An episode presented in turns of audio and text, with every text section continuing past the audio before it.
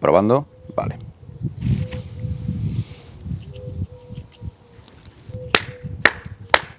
Hola, ¿qué tal estáis, Pimaliones? Espero de corazón que estéis todos y todas bien y bienvenidos a un nuevo podcast de enfermedad Crohn. Y hoy vamos a reflexionar sobre una conversación que tuve hace unos días con un amigo y seguidor del cual mando un saludo. Y es que, eh, tal como dice, dice el título de este podcast, el diablo solamente tienta a las buenas personas cuando están en su mejor momento, porque el resto de personas o no están en su mejor momento o sencillamente ya le pertenecen. Esto viene también siguiendo la, estela de, la frase de St. Washington, que bueno, la frase original la dijo San Juan Bautista, creo recordar, eh, patrono de los sacerdotes, si no me equivoco, eh, que le dijo, ten cuidado Will, porque cuando estés en tu mejor momento y te creas invencible, el diablo llamará a tu puerta. Y creo que es importante reflexionar sobre esto, porque este chico subió una, foto eh, exhibiendo una expansión dorsal y decía, ya he hablado alguna vez con él por privado de este tema, decía que estaba cansado de las críticas, de la gente que le decía a mí no me gustan tan fuertes, de los vagos que no hacen nada. Pues yo prefiero estar así a ser un puto, un puto flaco. Y ten mucho cuidado porque cuando mejor estés, cuanto más fuerte estés, cuanto más invencible te creas, más fuerte va a llamar el diablo a tu puerta. Y esto pasa con todo. Vivimos eh, en la época de las tentaciones, lujuria, gula, ira, eh, sea, los siete pecados capitales. Vivimos constantemente tentados, sobre todo en redes sociales, y es muy fácil perder el control. Y una vez que el diablo ha entrado a tu casa, es muy difícil sacarlo, porque ya entras en un bucle y cada vez va a más, vas, a más. Más ira, más rabia, más lujuria, más gula. Cuando estés en tu mejor momento de la nutrición, por un pastel no pasa nada. Y pierdes el control porque el diablo ya se ha sentado en tu salón. Cuando estás en tu mejor momento físico, el diablo va a aparecer en forma de críticas. Y una vez que tú pierdes el control, por la rabia, por la ira, por la agresividad, por la soberbia, es muy difícil echar el freno. Personalmente creo que ahora más que nunca es más importante tener autocontrol. En esta época en la que estamos pasando en la que hay tanta televisión basura gritando, insultándose, en la que hay tanto hate por redes sociales. Y yo soy víctima de hate constantemente. De hecho, suelo ser más, señalado con el dedo por personas que tienen la enfermedad de Crohn que por quien no. Hace unos días, eh, un hombre en un, grupo de Facebook, yo suelo compartir mucho en grupos de Facebook, dijo, pues este es que no tendría que ser ejemplo de nada porque está metido de todo y es un no sé qué y es un no sé cuánto. Yo lo único que le dije es, te invito a entrar en directo y rebatir eso conmigo.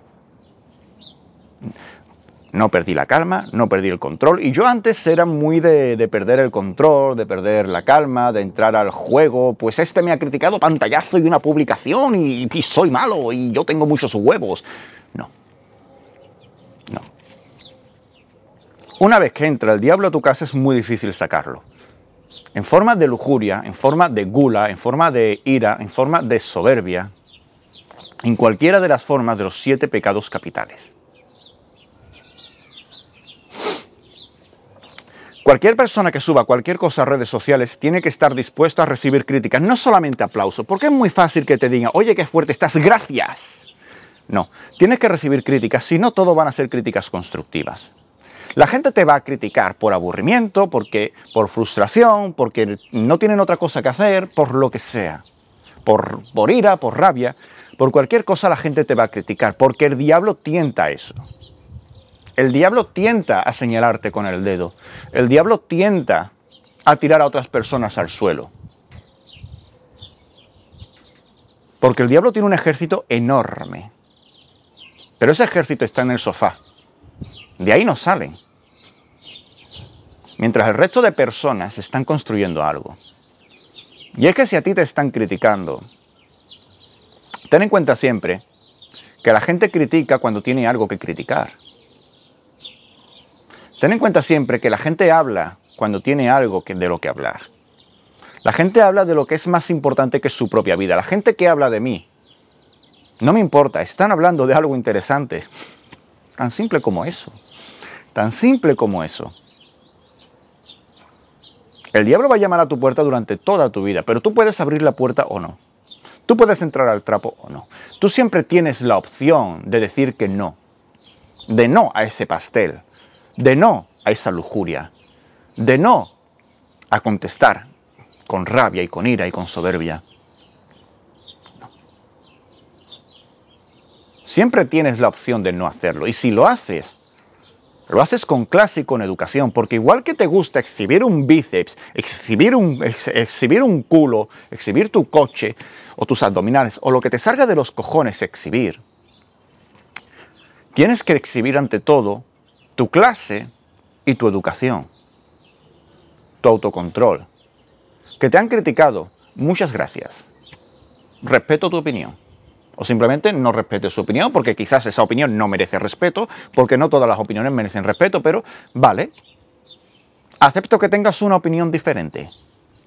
Gracias por compartirla. A mí cuando me vienen haters con, mucha rabia, por ejemplo, hace unos, unos días subí una foto de, espaldas en la que se me vio una espalda enorme y hay quien me escribió, oye, que te has empezado a meter de todo, que por cierto no me estoy metiendo de nada, yo ya he dicho que cuando empiece a utilizar química anabólica seré el primero en reconocerlo, pero hasta el día de hoy no lo estoy usando. Pero Muchos de hecho que me escribieron, me di, hubo uno que me dijo, eres un falsante y un drogadicto porque te estás metiendo de todo y eres malo y no sé qué. Yo, mi respuesta fue, amigo, te noto muy frustrado. ¿Te pasa algo? ¿Estás bien? ¿Puedo ayudarte en algo? Porque cuando alguien critica de esa forma tan dañina, cuando alguien escupe mierda es porque tiene mucha mierda dentro y no tiene con quién soltarla.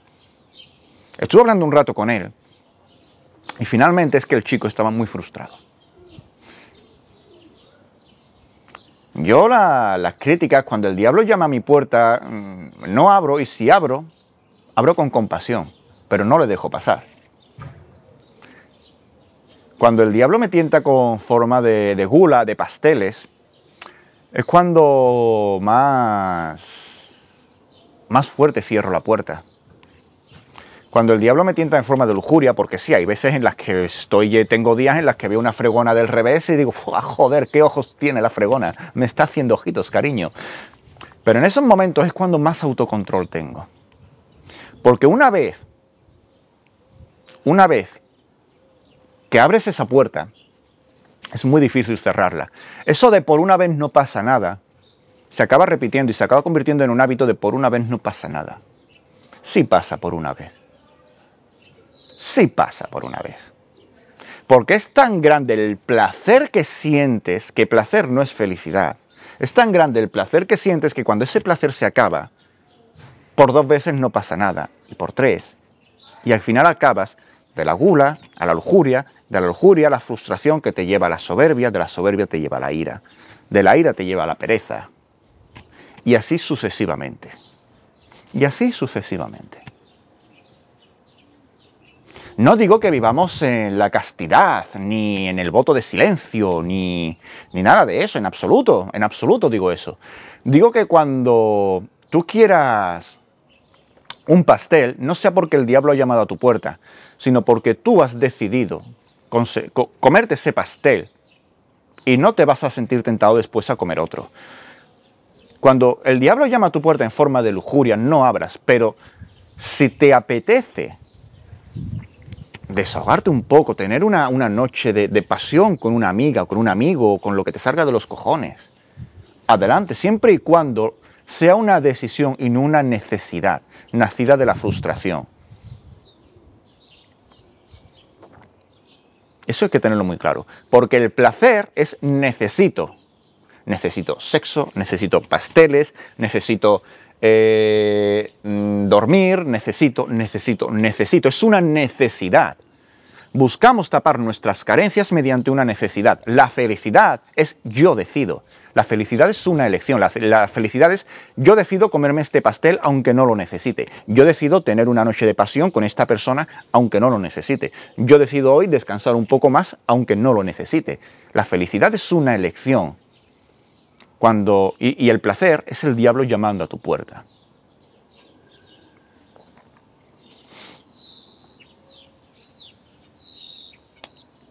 A día de hoy es muy importante mantener la calma y no, no dejarse llevar, porque a día de hoy se hace muy importante.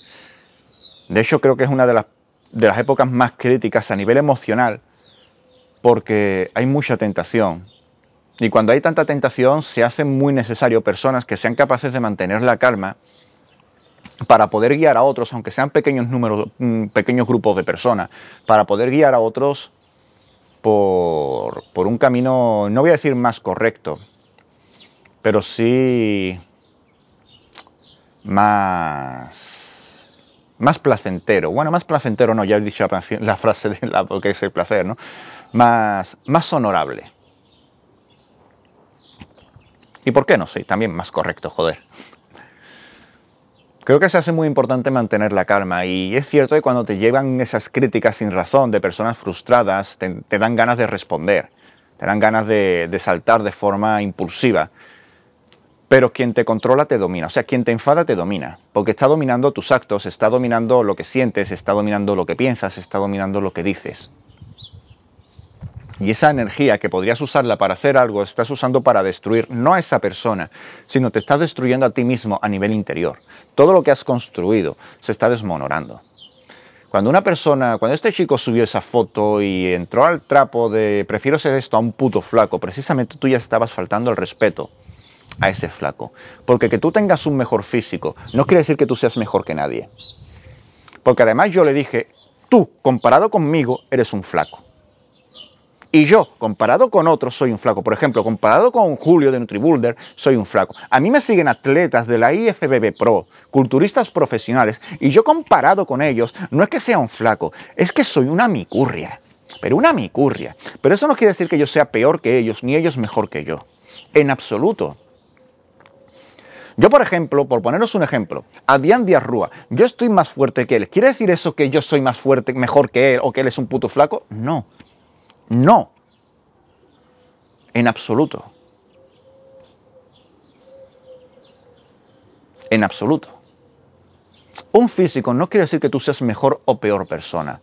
Ni un título ni nada de eso. Ni tampoco grabar este vídeo con un casi bonito diciendo cosas bonitas no me hace mejor que nadie. Simplemente me hace ser yo.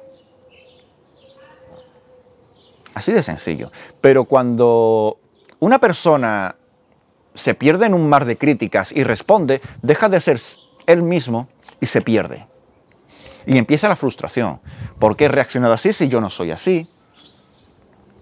¿Por qué me he dejado llevar por la pasión si yo no soy así? ¿Por qué me he dejado llevar por la gula y me he dado este atracón de pasteres si yo no soy así? Frustración, después la negación, la negación da paso a la ira, la ira da paso a la soberbia, la soberbia da paso a la pereza porque gasta mucha energía, y así sucesivamente. Y es en ese momento cuando el diablo ya se ha sentado en tu casa y te está dominando, te está sodomizando incluso. Nada más que añadir, familia. Simplemente tened eso presente, que el diablo solamente tienta a las almas más puras porque el resto ya le pertenecen. Espero que os haya gustado este podcast y nada, besos, abrazos y nos vemos pronto.